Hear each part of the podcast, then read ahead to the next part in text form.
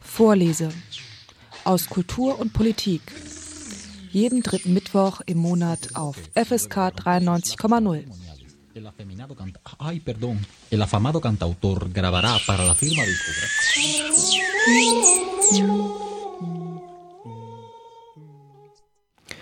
Der Antisemitismus feiert dieser Tage wieder eine Renaissance.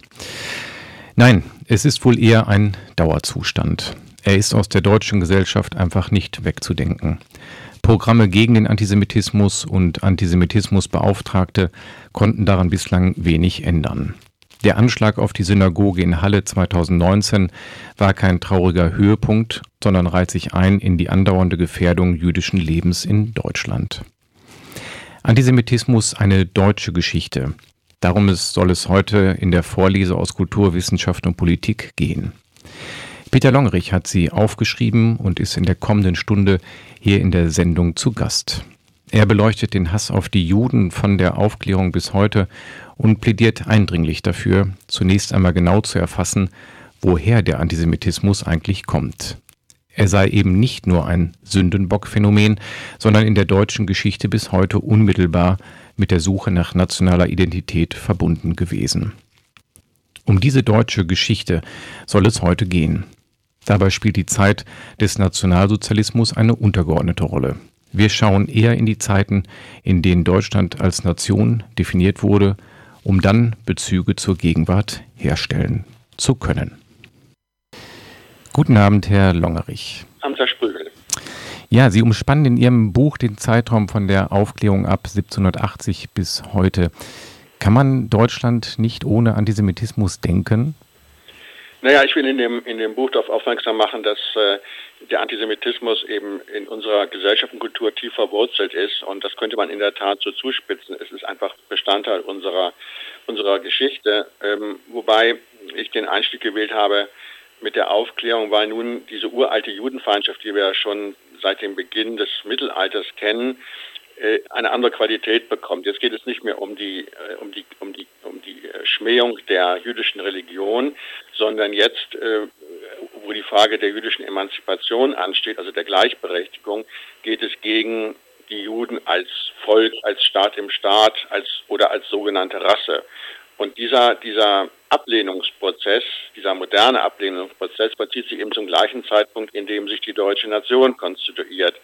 Und insofern muss man schon sagen, dass äh, seit Beginn der deutschen Nationalbewegung eben auch der Judenfeindschaft, der Antisemitismus ein, ein Bestandteil dieser Nationswerdung ist, ein negativer Bestandteil.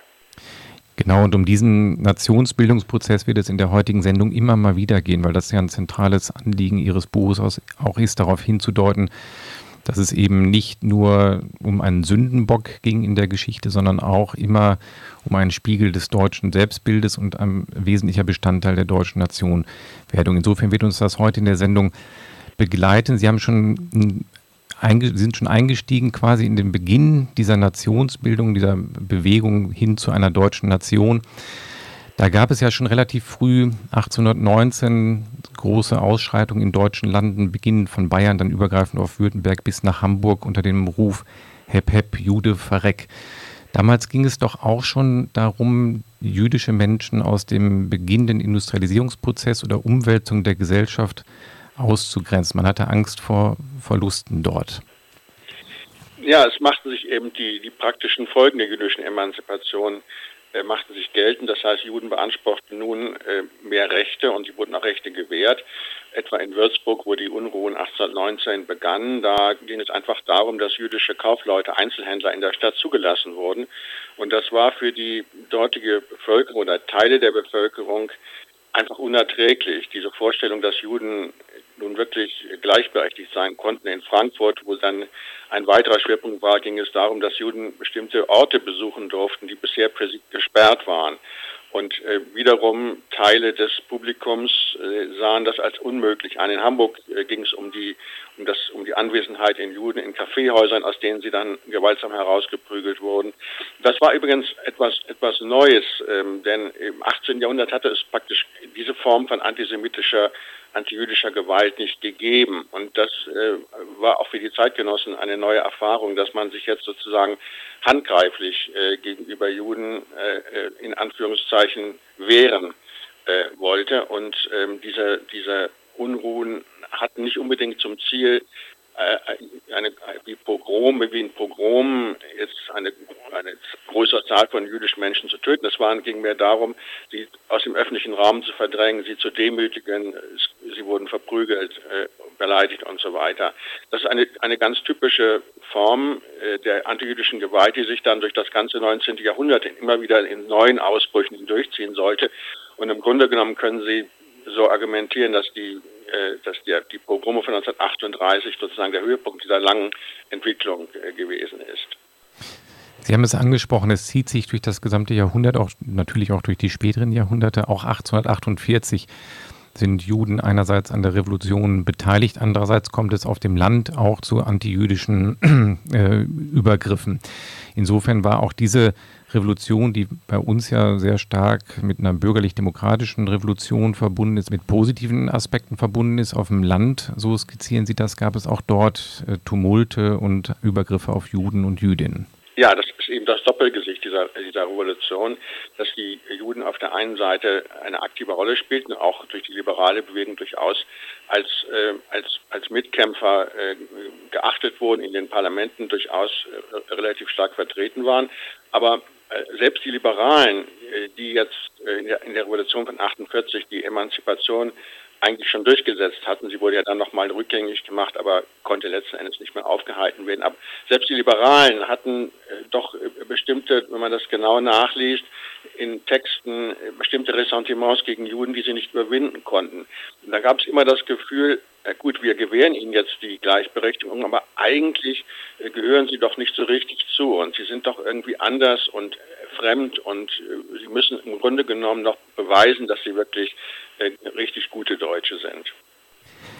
Diese Andersartigkeit, die Sie beschreiben, die kommt dann ja auch in der Welle nach der Reichsgründung 1870 zum Ausdruck, dass da das erste Mal Juden als Staat im Staat definiert werden, als fremdes Volk, als Rasse definiert werden.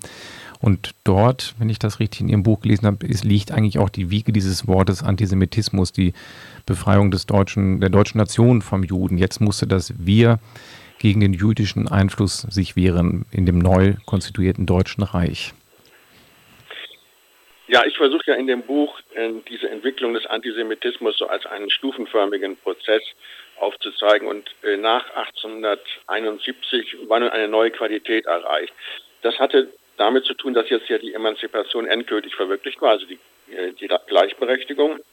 Und jetzt die Judenfeinde also nicht mehr gegen irgendeine abstrakte jüdische Gefahr sozusagen äh, zu Felde zogen, sondern jetzt waren die Juden eben gleichberechtigt und jetzt waren alle diese Dinge, diese schrecklichen Folgen, die sie mit der Emanzipation verbunden hatten, angeblich schon eingetreten. Und äh, also die Juden waren sozusagen in, ihrer, in der Sicht der Antisemiten sozusagen dabei, zum Beherrscher des, des deutschen Volkes zu werden. Natürlich eine absurde Vorstellung bei einer Minderheit, die äh, ungefähr ein Prozent der Bevölkerung umfasste.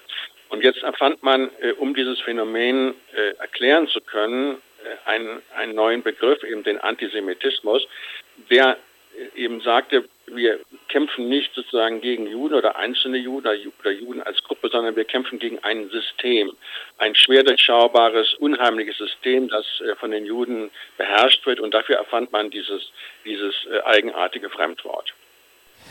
Ich habe dann, bin ich auch nochmal über Eugen Düring gestolpert, der 1880 dann auch hervorgetreten mit einem Werk, wo Sie beschreiben, dass er eigentlich der Erste ist, der die Juden als Rasse beschreibt. Ich kann mich daran erinnern, dass Friedrich Engels ja mit dem Anti-Düring dann eine Antwort auf ihn geschrieben hat. Der Anti-Düring ist so in Erinnerung geblieben, während Düring selbst eigentlich eher in der Geschichte zu verschollen ist. Aber Sie beschreiben ihn dann doch nochmal als zentral in der Begriffsfindung des Juden als Rasse. Äh, in seinem Werk kann man das da so eins zu eins rauslesen? Hat er es genauso beschrieben?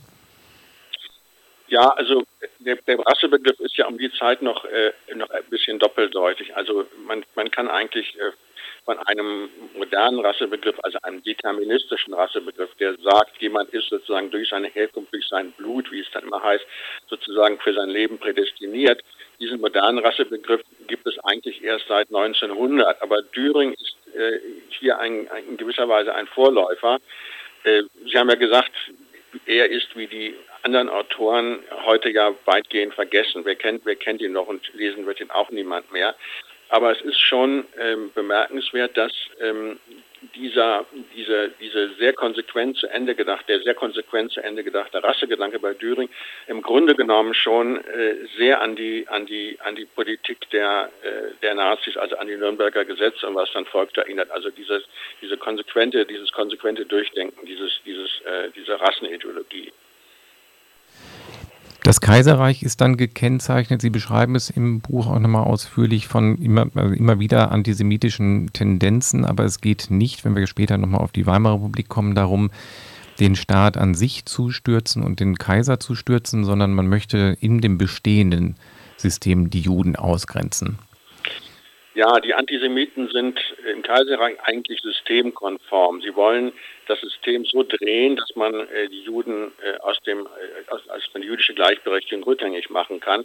Sie wollen aber nicht den Systemsturz. Sie hoffen also darauf, dass sie die konservativen Eliten äh, auf ihre Seite ziehen können, also den Adel, äh, die, äh, die das Großbürgertum, äh, die Beamtenschaft und so weiter. Und im Kaiserreich ist es aber so, dass äh, diese konservativen Eliten im Grunde genommen äh, mit dem den Kompromiss von 1871, den sie mit den Liberalen geschlossen hatten, nicht mehr rückgängig machen wollten.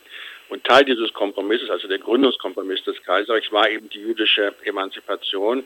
Und dahinter wollte man nicht mehr zurück. Die äh, Bismarcks und, und die Alliierten hatten ja auch ihre jüdischen Bankiers, ihre jüdischen Ärzte, ihre jüdischen Geschäftspartner. Und ähm, das war für sie eine Vorstellung, dass man das alles wieder aufgeben würde, eine Vorstellung, die ihnen unbequem war. Deswegen hatte meiner Ansicht nach auch im Kaiserreich eigentlich diese radikale antisemitische Bewegung, die also jetzt auf die auf die, auf die, auf die Rückgängigmachung der Emanzipation setzte eigentlich keine Chance, sich durchzusetzen.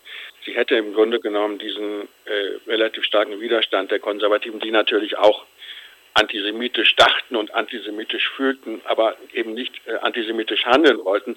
Sie hatten im Grunde genommen keine Chance, äh, diesen Widerstand wirklich zu überwinden.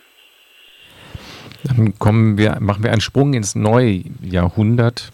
Wir werden natürlich einige Aspekte in dem Buch natürlich nur anreißen können. Der erste Weltkrieg bricht aus und 1914 kommt es zu einem Burgfrieden in Deutschland, wo man quasi die Parteien erstmal vergisst und der Kaiser nur noch Deutsche kennt. Aber auch im Verlauf des Ersten Weltkrieges kam dann diese Judenfrage in Anführungszeichen auf. Die äh, entbrannte sich, wie Sie es äh, schildern, an der Ostjudenfrage und an der Beteiligung der Juden an den Kriegsanstrengungen. Diese Judenzählung von 1916 ist ja öfter schon mal erwähnt worden. In welchem Kontext wurden die Juden in der Armee und ihr Fronteinsatz, ihre Beteiligung am Ersten Weltkrieg damals erforscht und dann auch äh, in den Medien oder in der Gesellschaft reflektiert? Ja, man muss ja sehen, dass die antisemitische Bewegung äh, seit etwa 1900 in einer breiteren sogenannten völkischen Bewegung aufgegangen war. Also man war jetzt nicht nur Judenfeind, sondern man hatte auch zwar sehr verschwommene, äh, aber sozusagen positive Zielsetzungen. Also man wollte äh, eine, eine, eine Runderneuerung sozusagen des, des deutschen Volkes und der deutschen Nation. Und diese völkische Bewegung äh, hat im Kaiser, hat in dem, hat in dem im Weltkrieg nun sehr gezielt ähm, die Juden als sozusagen inneren und gleichzeitig den äußeren Feind herausgestellt. Also man kämpfte gegen eine gegen eine Koalition, die von Juden beherrscht war, angeblich natürlich, und man kämpfte also eben nach außen gegen eine sogenannte äh, jüdische, äh, von den Juden gestützte Koalition. Und dementsprechend sah man in den, in den in Deutschland lebenden Juden sozusagen auch den inneren Feind und äh, projizierte alle möglichen Dinge auf die jüdische Minderheit, äh, dass sie nicht an den, an den Kriegsanstrengungen entsprechend teilnehmen würden. Im Gegenteil, dass sie äh, unlauteren Profit aus dem Krieg ziehen würde. Und das verdichtete sich in der zweiten Kriegshälfte, als nun die Situation des Deutschen Reiches immer prekärer wurde, zu einer ganz gezielten Kampagne. Und ein wesentliches Element war diese sogenannte Judenzählung, wo also offensichtlich antisemitische Kreise durchsetzen konnten, dass das Kriegsministerium daran ging, eine äh, Statistik der Juden in der Armee zu, äh, zu machen. Die Ergebnisse wurden nie veröffentlicht und das war natürlich eine ausgezeichnete Basis, um alle möglichen ähm, Gerüchte über die angeblich, angebliche Drückebergerei der Juden in die Welt zu setzen. Also das ist ein, ein, äh, eine, eine Aktion gewesen, die ganz weitreichende Folgen gehabt hat.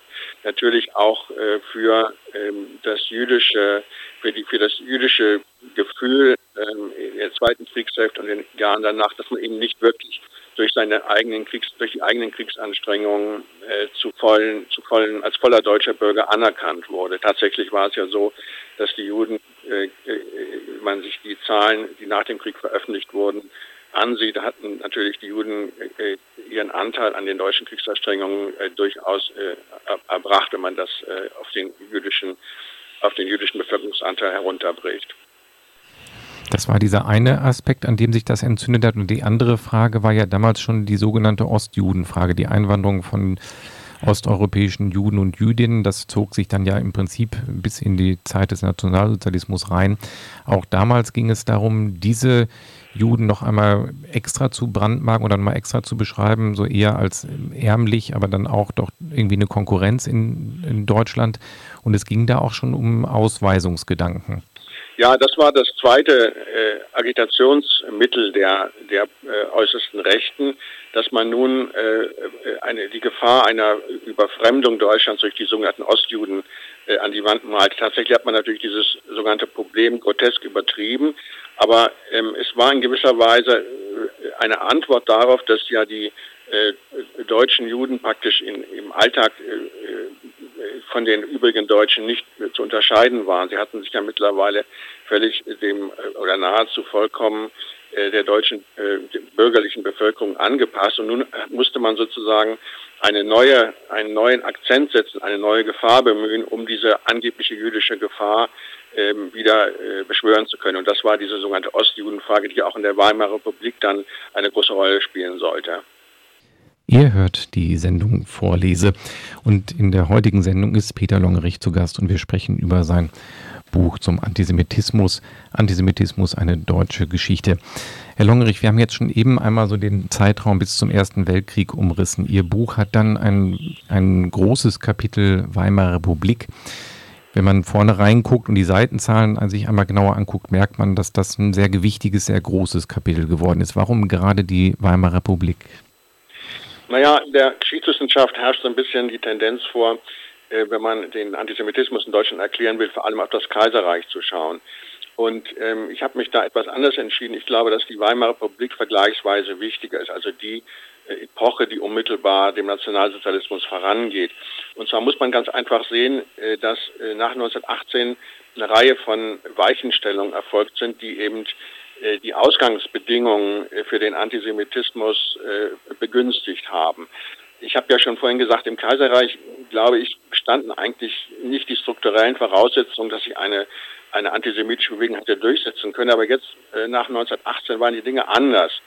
Und das hat äh, vor allem drei Ursachen, nämlich einmal diese große Gewaltwelle gegen, äh, nicht nur gegen Juden, aber auch gegen Juden, in den unsicheren Nachkriegsjahren aus 18 bis 23, wo einfach dieses äh, Gewaltmonopol des Staates äh, durchbrochen worden ist, dauerhaft. Und die Antisemiten äh, spürten, dass sie tatsächlich ähm, mit Gewalt etwas ausrichten konnten, also Juden einschüchtern konnten.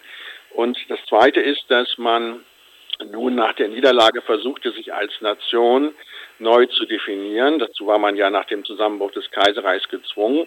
Und das, diese Bewegung ging aus äh, von dem zentralen Begriff des Volkstums. Also man wollte eine Erneuerung Deutschlands sozusagen von seinen, von seinen äh, Wurzeln, die im Volke äh, lagen, äh, erreichen.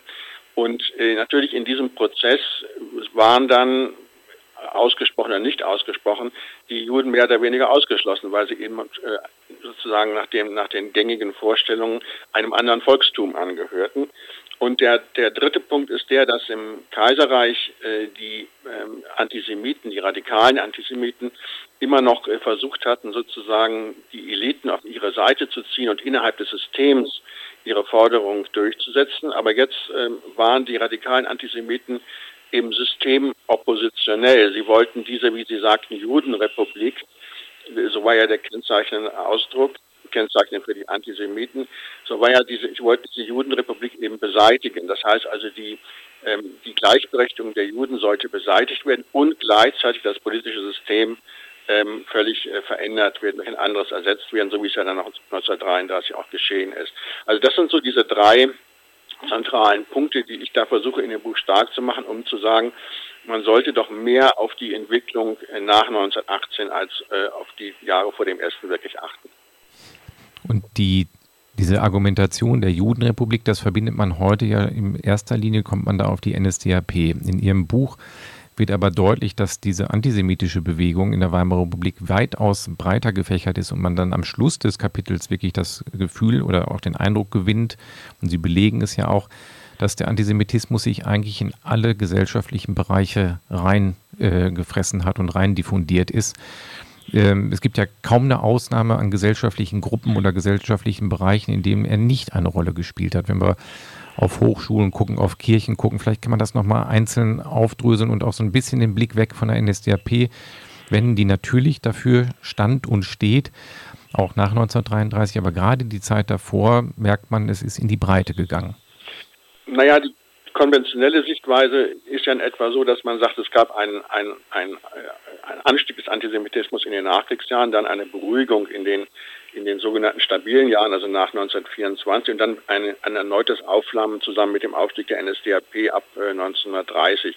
Und tatsächlich ist es so, wenn man jetzt ein bisschen äh, sich die Weimarer Gesellschaft äh, näher anschaut und gerade äh, in diese stabilen Jahre in die sogenannten stabilen Jahre hineingeht, dann sieht man, dass sich gerade in diesem Zeitraum der Antisemitismus, ähm, also eigentlich bevor die NSDAP einen großen Durchbruch hatte, in, in äh, sehr vielen Lebensbereichen, nahezu allen Lebensbereichen ausgedehnt hat. Also das gilt insbesondere also für große Teile des Vereinswesens, äh, das gilt äh, für die Hochschulen, das gilt auch für die rechtsintellektuelle Szene, also die sogenannte konservative Revolution. Und man könnte noch viele Bereiche nennen, da wären zum Beispiel vor allen Dingen die protestantische Kirche, aber auch die katholische Kirche zu nennen und so weiter und so weiter. Es ist also eher ein, ein, ein, ein strukturelles sozusagen Umkippen, was sich hier, ähm, was hier geschieht. Das heißt, Vertreter dieser, äh, ich möchte das mal äh, nennen, sogenannten neuen Rechten, ähm, also die unmittelbaren Vorläufer der NSDAP, die versuchen äh, in, in allen Bereichen sozusagen die Judenfrage, die sogenannte Judenfrage aufzuwerfen und versuchen äh, Beschlüsse durchzusetzen, die darauf hinauslaufen, dass die Juden nicht äh, gleichberechtigt am äh, gesellschaftlichen Leben teilnehmen können, sondern dass sie ausgeschlossen werden müssen. Gleichzeitig geht damit einher ja auch, auch, das hat natürlich aber auch Traditionslinien bis in das Kaiserreich hinein, diese, dieses in den Vordergrund treten des Volksbegriffes. Ne? Es gründen sich unglaublich viele Parteien, die irgendwie Volkspartei im, im Titel tragen. Und diese Begrifflichkeit, sich als Volk zu definieren, ist dann in der neuen Rechten oder in der gesamten rechten Szene der Weimarer Republik ähm, zentrales Anliegen, sich als deutsches Volk zu definieren, wo dann wiederum die Juden natürlich als anders außen vor stehen. Ja, dieser, dieser Begriff des Volkes hatte eben Hochkonjunktur. Es gab äh, die Volkshochschule als neue Bewegung, Volksbüchereien und äh, man sprach allgemein auch bis in die Sozialdemokratie hinein, ja von der Volksgemeinschaft, die man verwirklichen wollte. Also das Wort hatte Hochkonjunktur. Ähm, nun nicht bei der Sozialdemokratie, aber äh, bei, bei, ich würde sagen, bis in die politische Mitte hinein, auch bei der gemäßigten Rechten vor allen Dingen, hatte das eben dieses Reden über das Volk durchaus einen exkludierenden äh, Charakter.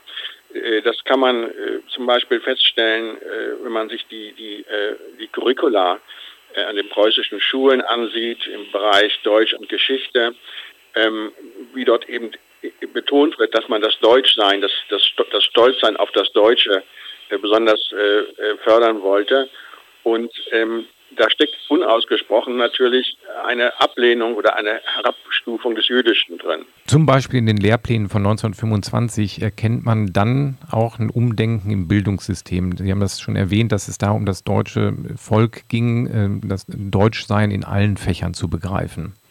Ja, man kann eben an solchen Richtlinien und an anderen Zeugnissen sehen, dass ähm, diese dieses, das damalige Bewusstsein, äh, zum deutschen Volk zu gehören und das besonders zu betonen und, da, und das in Schulen da, dahingehend die Schüler zu erziehen, dass das eben tendenziell ähm, Juden ausschloss, weil das, was da besonders hervorgehoben wurde, ähm, damit äh, waren Juden eigentlich nicht gemeint. Und ich frage mich, äh, wenn jetzt äh, dieser Deutschunterricht oder dieser Geschichtsunterricht tatsächlich so abgelaufen ist, was dann ein jüdischer Schüler sich gedacht hat, der da auf der, auf der Bank gesessen hat. Äh, und das ist eben eine ganz typische Entwicklung für die Weimarer Zeit, dass dieses Reden über das deutsche Volk, das Deutschsein und, und, und seine Wurzeln, also die gemeinsame Sprache, die gemeinsame Kultur, ähm, äh, dass äh, die gemeinsame Abstammung vor allen Dingen, dass das doch sehr bedenklich in der Nähe äh, des Diskurses war, wie er in völkischen und extrem nationalistischen Kreisen geführt wurde. Also das heißt, ähm, dieses, diese starke Hervorhebung von Volkstum ähm, machte eben äh, große Teile der, der, äh, der gemäßigten Rechten und der politischen Mitte anfällig für diese radikalen Parolen. Nicht, dass jetzt ähm, die Angehörigen oder Anhänger der Deutschen Volkspartei oder wie diese, man diese gemäßigten Rechtskräfte nun bezeichnen will, dass die nun die Emanzipation der Juden unbedingt rückgängig machen wollten und sie unter Fremdenrecht stellen wollten, wie die Nazis das wollten. Aber bei vielen ist doch der Eindruck entstanden, also so wie die Nationalsozialisten über die Juden reden, da ist irgendwie schon etwas dran, auch wenn wir diese radikalen Ziele äh, nicht äh, teilen.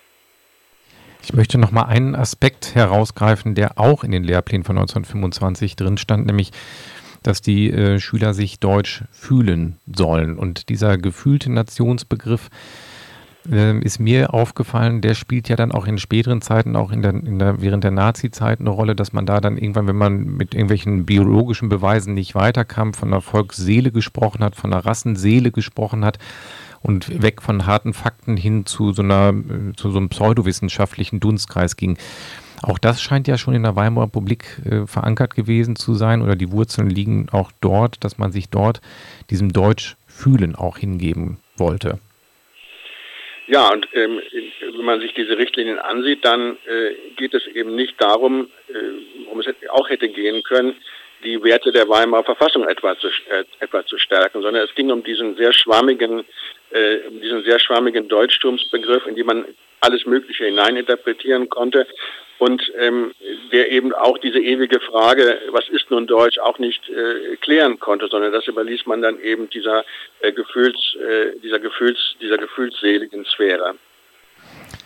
Wenn man dann nochmal genau in das Buch reinguckt, machen Sie sich auch die Mühe, in einer Tabelle einmal aufzulisten, um welche Größenordnung das Ganze eigentlich geht. Es geht über zwei Seiten in Ihrem Buch, listen Sie Organisationen und Verbände auf, die im weitesten Sinne dieser volksdeutschen Bewegung angehören. Da sind dann Vereine dabei, die man kennt, wie den Alldeutschen Verband, vielleicht den Deutschbund Jungnationaler Orden, aber auch so ganz kleine äh, Bünde, Germanenorden und Reichshammerbund zum Beispiel. Äh, wenn man das so grob zusammenrechnet, Ihre Tabelle, dann sind das ja mehrere hunderttausend Mitglieder, die es da gegeben hat. Ja, man kommt wahrscheinlich sogar noch auf mehr, äh, wenn man wenn man die großen Organisationen äh, mit mit einbezieht, äh, etwa auf den Reichslandbund zum Beispiel, der sich auch antisemitisch gegeben hat. Ähm, also das heißt, das sind eben alles Organisationen, die nicht nationalsozialistisch waren, sondern die schon vor den Nationalsozialisten aufgetreten sind. Und es geht ja nicht nur um die Zahl, sondern es geht vor allen Dingen auch um die um die breite Aufstellung. Also es geht eben von Jugendverbänden zu, zu Veteranenorganisationen, zu ähm, durchaus äh, äh, gewerkschaftsähnlichen Interessenverbänden und ähnlichem. Also man konnte sozusagen in der Weimarer Zeit äh, kaum leben, ohne nicht mit irgendeiner, irgendeiner dieser Organisationen in, äh, in Kontakt zu treten. Ähm, es haben auch äh, Völkische haben auch versucht, äh, völkische Kräfte haben auch versucht, äh, zum Beispiel mit unterschiedlichem Erfolg, also bürgerliche Vereine zu unterwandern und äh, den sogenannten ARIA-Paragraphen durchzusetzen. Also etwa, man hat solche Versuche gemacht, allerdings erfolglos. Im ADAC äh, erfolgreich, aber dann zum Beispiel äh, bei, dem, äh, bei, den, äh, bei dem Deutschen Alpenverein. Also das ist eine, äh, eine ganz, eine ganz, äh, eine ganz breite Bewegung und äh, das habe ich alles zusammengetragen, um zu verdeutlichen, dass man eben den Antisemitismus in der Weimarer Republik, also den Erfolg in Anführungszeichen nicht nur mit dem, mit im, im Hinblick auf den Nationalsozialismus beantworten kann. Ein ganz kurzer Exkurs äh, bietet sich hier an, bei mir jetzt gedanklich, weil Sie es eben angesprochen haben. Also zum einen neue rechte konservative Revolution in der Weimarer Republik, weil man ja hier jetzt auch leider, muss man sagen, Traditionslinien bis heute wieder erkennt. Auch heute berufen sich neue Rechte wieder auf Denker der Weimarer Republik. Ich hatte neulich ähm, äh, Staatsfeind in Uniform hier ähm, zu Gast, Daniel Siems. Da ging es dann quasi um rechte Strukturen in der Bundeswehr und Polizei. Und er hatte da in seinem Buch belegt, dass da viele aus diesen Netzwerken sich auf Denker der Weimarer Republik berufen, zum Teil bis in die Freikorps gehend, aber auch in diesen Dunstkreis der konservativen Revolution. Auch hier ist es ja ähnlich wie mit Herrn Düring. Diese Autoren kennt man ja heute eigentlich nicht mehr, aber dennoch spielen sie in so neurechten Thinktanks eine Rolle. Ja, man spricht ja heute auch wieder von einer neuen Rechten, also so wie in der Weimarer Zeit. Und in der Tat, äh, auch gerade wenn man eben jetzt, wie ich das gemacht habe, diese Texte nochmal gelesen hat, dann erkennt man äh, zum Teil in den, in den, äh, in der Argumentation dieser neuen Rechten diese längst verschollenen oder verschollen geglaubten Autoren wieder. Also wer kennt heute noch oder liest heute noch Wilhelm Stapel oder Hans Blüher oder Edgar Jung? Äh, aber das sind eben Autoren gewesen, die ähm, ihre Suche nach äh, einem nach einem ja einer neuen äh, nationalen deutschen Identität durch die Abgrenzung äh, zum Judentum haben äh, versucht herzustellen und auch Autoren wie Oswald Spengler oder Oswald Spengler ist ja nun noch bekannter, aber ich glaube nicht, dass er allzu viel gelesen wird. Oswald Spengler, Möller van den Bruck oder Hans Zeder, für die war der Antisemitismus zwar nicht konstitutiv für ihr Denken, aber sie haben sich doch gerne einer, einer herabwürdigenden, äh, herabsitzenden Sprache gegenüber den Juden befleißigt. Das heißt, es gehörte in diesen rechtsintellektuellen Kreisen einfach zum guten Ton, dass man antisemitisch redete. Und ähm, äh, in der Tat habe ich dann mal versucht, äh, sozusagen den, den Antisemitismus als den kleinsten gemeinsamen Nenner dieser ja sehr heterogenen rechtsintellektuellen Bewegung äh, zu bezeichnen. Und ich glaube, das muss man einfach äh, betonen, wer sich heute äh, solche Autoren ähm, heraussucht und, und sie versucht sozusagen wieder zu beleben und, und ähm, Gewinn daraus zu ziehen, der muss eben genau das wissen, dass er hier ähm, einem, einer, einer sehr stark antisemitisch äh, unterlegten äh, geistigen Strömung äh, sich anschließt.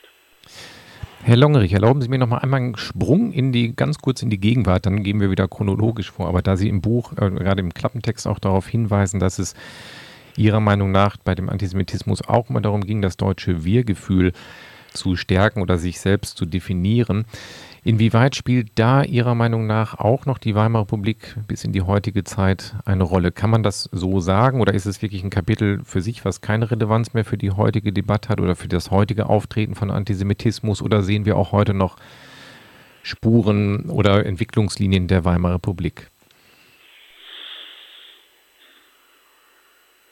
Naja, es ging ja äh, diesen äh, Autoren, über die wir gesprochen haben, ging es ja darum, äh, äh, also Neuland, politisches Neuland zu betreten. Sie wollten nicht wieder zurück ins Kaiserreich. Mit der Weimarer Demokratie hatten sie nichts zu tun.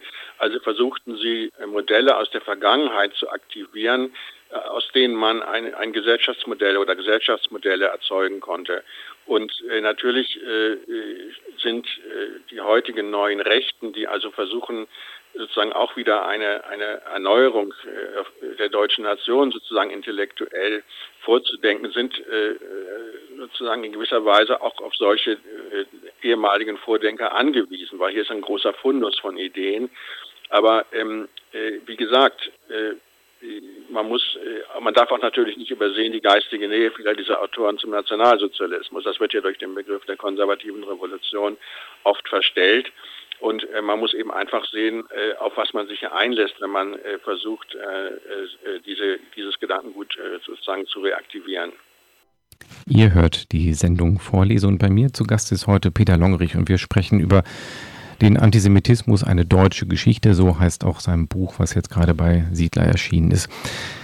Herr Longerich, wir haben jetzt einen großen Überblick gegeben über die Weimarer Republik, die ja auch in Ihrem Buch ein großes Kapitel einnimmt. Ähm, der Aspekt oder das Kapitel zum Nationalsozialismus ist dementsprechend etwas kürzer gehalten, weil da natürlich auch sehr viele Veröffentlichungen sich mit dem Antisemitismus in der Zeit äh, beschäftigt haben. Es wird dann Staatsräson. Inwieweit spielt die Weimarer Republik dann noch in die äh, Zeit der Regierungsgewalt der NSDAP rein? Es radikalisiert sich mit Sicherheit.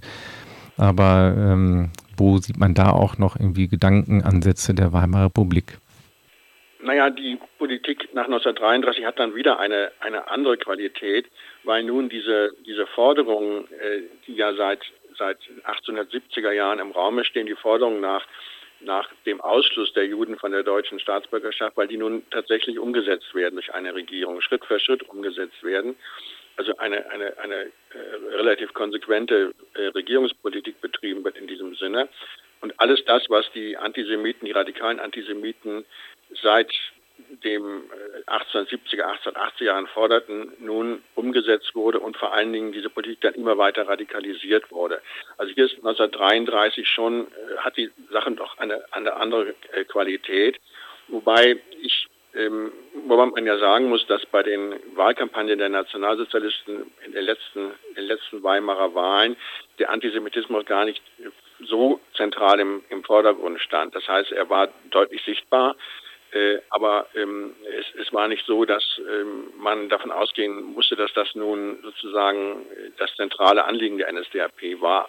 Nichtsdestotrotz war es natürlich so, dass ein NSDAP-Wähler 1933 wusste, dass da etwas auf diesem Gebiet passieren würde. Also er konnte nicht hinterher für sich reklamieren, dass er sozusagen unschuldig NSDAP gewählt hatte. Aber in der Tat, ähm, worauf es mir ankommt in dem Kapitel, ist einfach auch mal zu zeigen, was es nun bedeutet, wenn eine Gesellschaft, wie das damals hieß, entjudet wird. Also wenn die einzelnen Lebensbereiche ähm, äh, wenn, äh, wenn also die einzelnen Lebensbereiche in diesem Sinne Anführungszeichen gesäubert werden. Das heißt, das ist ja viel mehr, als dass dort Juden ihre Positionen verlieren oder aus dem Lande herausgeekelt und herausgemobbt werden, sondern ähm, es, es, ist ja gleichzeitig ein Schlüssel für die NSDAP, ihren Einfluss in diesen gesellschaftlichen Bereichen auszudehnen, ihre eigenen Leute da reinzubringen.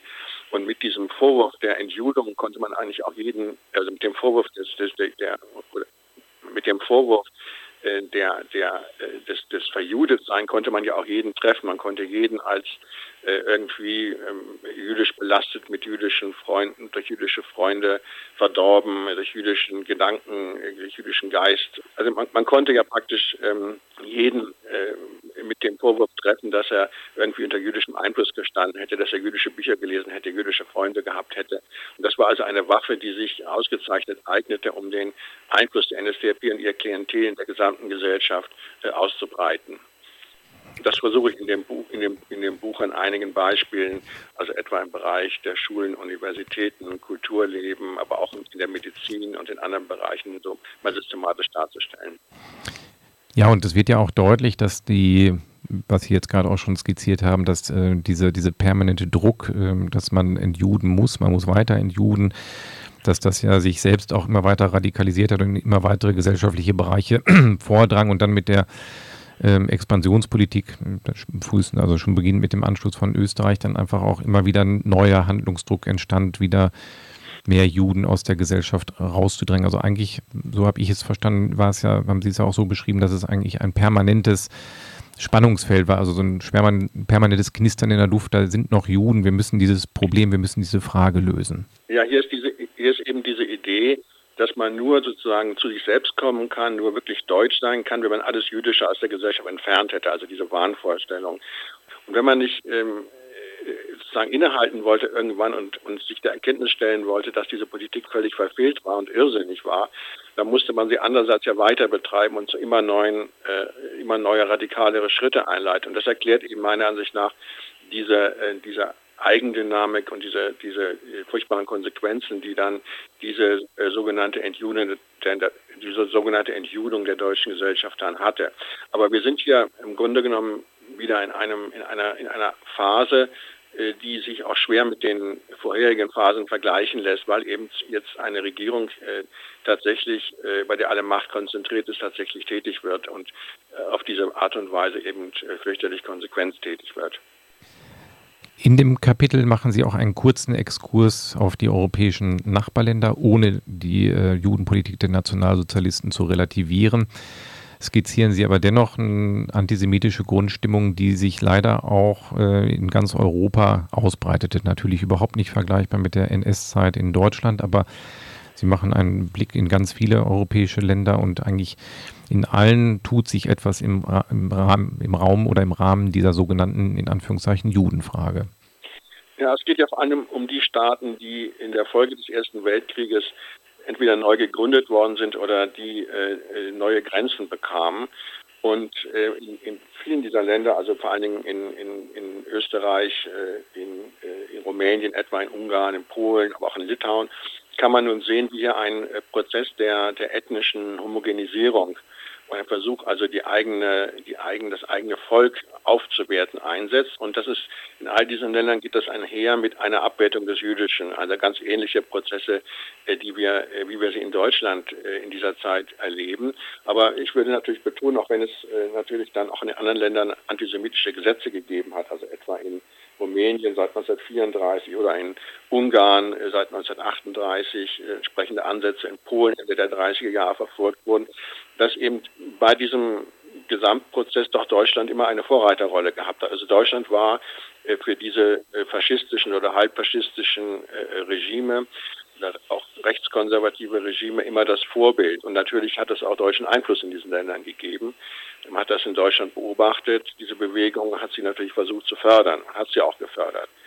Ähm, das wird dann vor allen Dingen akut mit dem Beginn des Zweiten Weltkrieges äh, als äh, diese Länder dann äh, also, halb von Deutschland gefördert, aber halb auch aus eigenem Antrieb dann aus, zu, zu Kollaborateuren der deutschen sogenannten Judenpolitik im europäischen Maßstab wurden. Das Ganze führt dann zum, äh, zur Shoah letztendlich bis 1945, bis Deutschland dann militärisch geschlagen wird. Und ihr Buch endet dort nicht, sondern es geht ja wirklich bis in die, von der Aufklärung bis heute ist ja auch ein Untertitel. Also sie äh, skizzieren auch noch einmal die, den Antisemitismus nach 1945. Deutschland ist dann 1945 eine geschlagene Nation, fühlt sich als äh, Verlierer dieses Zweiten Weltkrieges. Es gibt nicht dieses Gefühl von Befreiung, also nicht in großen Teilen der deutschen Bevölkerung.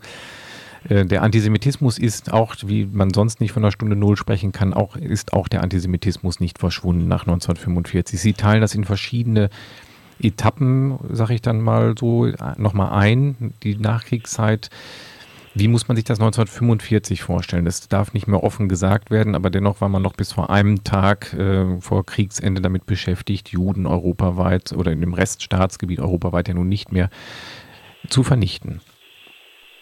Ja, wie gesagt, der Antisemitismus ist natürlich nicht äh, verschwunden, sondern im Gegenteil auch gerade noch einmal diese zwölf Jahre äh, nationalsozialistischer Politik, Indoktrination, aber auch natürlich das Mitmachen von vielen hat, äh, hat natürlich äh, die antisemitische Bewegung eher gestärkt. Und es wäre nun ganz falsch anzunehmen, dass, dass nun plötzlich die Menschen, äh, als nun die äh, Fakten über äh, Auschwitz und die anderen Vernichtungslager offensichtlich wurden, dass sie nun einfach äh, innegehalten hätten und sich sozusagen selbst besinnt hätten. Nein, das ist äh, natürlich nicht der Fall gewesen. Aber das Besondere ist nun nach 1945, dass der äh, Antisemitismus zwar nach wie vor stark, relativ stark in der Bevölkerung vorhanden ist, aber dass er in einem öffentlichen Diskurs tabuisiert ist. Also man kann sich nicht mehr öffentlich, das ist der Unterschied zu der zu den Epochen davor, Kaiserreich, Weimarer Zeit und so weiter. Man kann sich nicht mehr offen als Antisemit äh, bekennen, weil man dann äh, in der Regel äh, Sanktionen erfährt, also Strafen stra bestraft werden kann oder auch einfach Missachtung äh, in der Öffentlichkeit erfährt. Und das ist das Besondere, dass wir diesen Widerspruch haben, eigentlich bis auf den heutigen Tag, äh, zwischen einem doch äh, nach wie vor vorhandenen Grundbestand an antisemitischen Vorurteilen, antisemitischen Ressentiments und äh, sozusagen dem, die, einer, einer öffentlichen Sphäre, die weitgehend von Antisemitismus frei ist. Ähm, und ähm, man kann das in, in Meinungsumfragen äh, etwa nachspüren, dass ähm, bestimmte Erklärungen, die etwa abgegeben werden über, äh, über unser Verhältnis etwa zum Judentum, zu Israel und so weiter, dass die, also die Uni, also die in der in den in den demokratischen Parteien allgemein akzeptiert werden, dass da noch äh, in der Bevölkerung äh, gewisse Reserven bestehen. Auf die Umfragen würde ich gleich gerne nochmal genauer eingehen. Sie beschreiben diesen latenten Antisemitismus nach 1945 und äh, wie Sie jetzt ausgeführt haben, natürlich gab es das nicht mehr in der Öffentlichkeit, aber Sie, ich auch, sind ja noch der, äh, haben noch Generationen kennengelernt, die in der Nazizeit geprägt waren und diese ganzen Witze, Bezüge, früher wäre der in Auschwitz vergaß worden, was ich von meiner eigenen Oma gehört habe, da haben sich ja schon Ansichten und ähm, Bilder dann doch wieder weiter tradiert in Deutschland. Ja, das ist eben das meiner Ansicht nach das, das, auch das Hauptproblem der, der, äh, der Antisemitismusforschung heute, dass man zwar äh, den, den Antisemitismus äh, vermessen kann äh, mit Umfragen, über Statistiken, über, äh, über, über Interviews in, Gruppengesprächen und so weiter. Aber ähm, man weiß eigentlich nicht genau, wie der Antisemitismus von einer Generation auf die andere weitergegeben wird. Also genau das, was Sie angesprochen haben. Welche Rolle spielen hier die Eltern, Großeltern? Welche Rolle spielen so Freundeskreise? Gibt es bestimmte Vereinsstrukturen? Äh, Stich, äh, Stichwort Stammtisch, wo so etwas äh, sozusagen in einem halböffentlichen Raum weitergegeben wird. Ähm, und es gibt auch zum Beispiel ähm, jetzt im ersten Anfängen Versuche mal zu schauen, ob es nicht dann doch in der in den in den in den Kirchen gerade in der auch in der protestantischen Kirche nicht doch obwohl die Kirchenleitungen natürlich sich äh, stark gegen den Antisemitismus äh, aufgestellt haben und das ist auch nicht natürlich nicht zu bezweifeln aber ob es nicht so gewisse Nischen gibt wo bestimmte, sagen wir mal, Judenbilder weitergereicht werden äh, und Judenbilder, die durchaus eben negativ konnotiert sind. Man, man weiß hierüber einfach äh, sehr wenig äh, und das ist eben dieses der, der sozusagen der Nachteil dieser Tabuisierung, dass eben der Antisemitismus in den Untergrund sich sozusagen verkrochen hat, aber hier nach wie vor ähm, äh, offensichtlich äh, weitergereicht wird.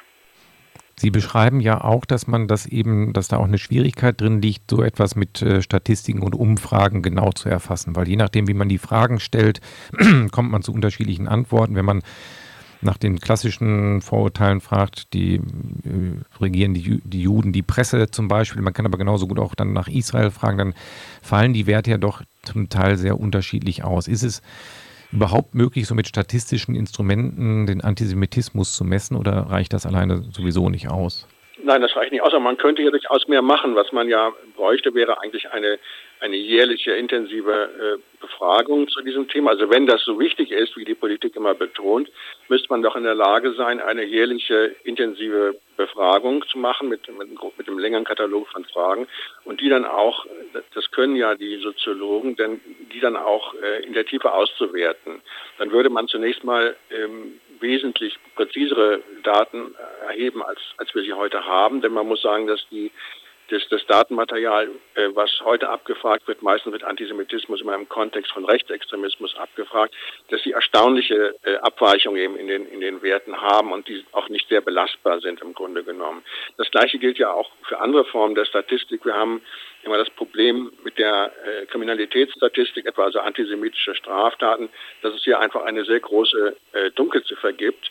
Und äh, seitdem vor einigen Jahren äh, im, im, Bereich der Zivilgesellschaft Anstrengungen unternommen wurden, das war gerade in Berlin, hat man da viel gemacht, äh, sozusagen äh, mal gründlicher das Feld zu vermessen, stellt man heraus, dass man wesentlich äh, äh, eine wesentlich größere Zahl von antisemitischen Straftaten äh, herausbekommt oder Vorfällen, wie es, wie es dann auch heißt, herausbekommt, als in der Kriminalstatistik nachzulesen. Und so könnte man das noch, äh, könnte man noch weitergehen und könnte sagen, dass eigentlich die Anstrengungen, die wir heute machen, äh, um äh, jetzt wirklich zunächst mal den Antisemitismus, äh, sozusagen den, den, den Ausmaß äh, zu vermessen, festzustellen, äh, weit hinter dem zurückbleibt, was in, in, in, äh, was, was in den offiziellen Reden heißt, Anti Bekämpfung des Antisemitismus ist, unsere, ist Teil unserer Staatsräson. Also dafür, für diesen hohen Anspruch wird ja eindeutig zu wenig äh, unternommen.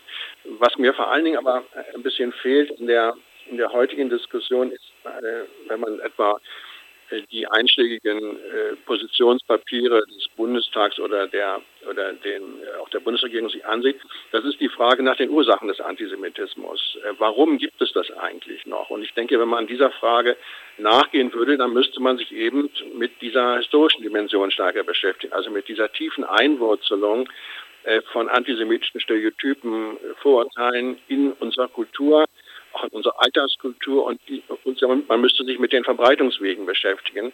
Das alles ähm, äh, äh, zu stemmen, würde allerdings einen erheblichen, einen erheblich größeren Aufwand verursachen, als er heute auf dem Gebiet äh, betrieben wird. Sie kritisieren ja auch die Bildungspolitik in Deutschland und sagen, dass da in, in, in, Schulbüchern oftmals nur Juden im Mittelalter so holzschnittsartig gezeigt werden als Geldverleiher, ohne wirklich das jüdische Leben in Gänze zu zeigen. Ist da auch ein Handlungsbedarf im Bereich der Schulbildung der Kinder und Jugendlichen in Deutschland?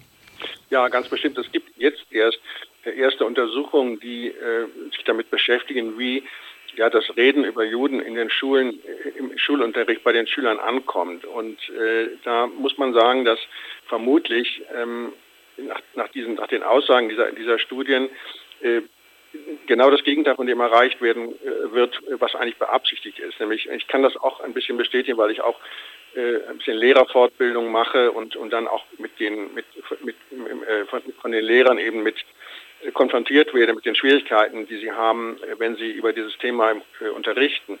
Es ist einfach so, dass die, die Juden sozusagen in Schulbüchern sozusagen sporadisch auftauchen, eben im Mittelalter meistens als Geldwechsler, dann im Kaiserreich und dann wieder im, im, im, Dritten Reich als Verfolgte und dann schließlich im Zusammenhang mit dem Nahostkonflikt. Und es könnte sein, und es gibt durchaus ähm, eine ganze Reihe von Hinweisen darauf, dass bei den Schülern der Eindruck entsteht, ja, das ist so eine fremde Minderheit, die taucht auf, immer im Zusammenhang mit Konflikten und, und verursacht irgendwelchen Ärger, ja, um es mal ganz krass zu formulieren. Also ähm, es ist einfach so, dass äh, in den, in den, im heutigen Unterricht einfach die Kontinuität jüdischen Lebens vom Mittelalter bis heute und, und auch die Kontinuität äh, dieser, äh, dieser, dieser Judenfeindschaft äh, meiner Ansicht nach nicht richtig dargestellt wird.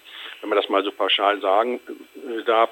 Natürlich weiß ich von diesen Lehrerfortbildungen auch, wie viele engagierte Lehrer es gibt, die sozusagen ihre eigenen Wege suchen und die dann diese Fortbildungsveranstaltung auch nutzen, um sich auszutauschen. Und da sieht man, wie dringend notwendig solche Gespräche sind, weil diese Studien, die ich vorhin angesprochen habe, auch zum Teil zeigen, dass viele Lehrer einfach überfordert sind von der Situation. Äh, es gibt Beispiele dafür, dass äh, Lehrer äh, dann jüdische Schüler zu Statements zum Nahostkonflikt bitten, weil sie glauben, sie seien sozusagen besonders prädestiniert, dazu Stellung zu nehmen. Und ähnliche Fälle, wo also jüdische Schüler und Schülerinnen sozusagen vor die Klasse gestellt werden und herausgestellt werden und ähnliche Beispiele. Also ich denke, wir sind ja auch erst am Anfang, äh, uns zu überlegen, ähm, wie wir denn diese, diese, gut gemeinten, diese gut gemeinte Bekämpfung des Antisemitismus und diese Präventionsarbeit tatsächlich dann in der Breite in den Schulen umsetzen können, in den Schulen und natürlich auch in anderen Bildungseinrichtungen. Herr Longerich, wir sind am Ende der Sendung angelangt und ich möchte Ihnen an dieser Stelle ganz herzlich danken, dass wir heute so ausführlich in Ihr Buch Antisemitismus eine deutsche Geschichte gemeinsam blicken konnte. Vielen Dank und viel Erfolg mit Ihrem Buch und dem weiteren Forschungs Forscherleben. Dankeschön. Vielen Dank, vielen Dank für Ihr Interesse. Ja, schönen Abend. Tschö. Schönen Abend.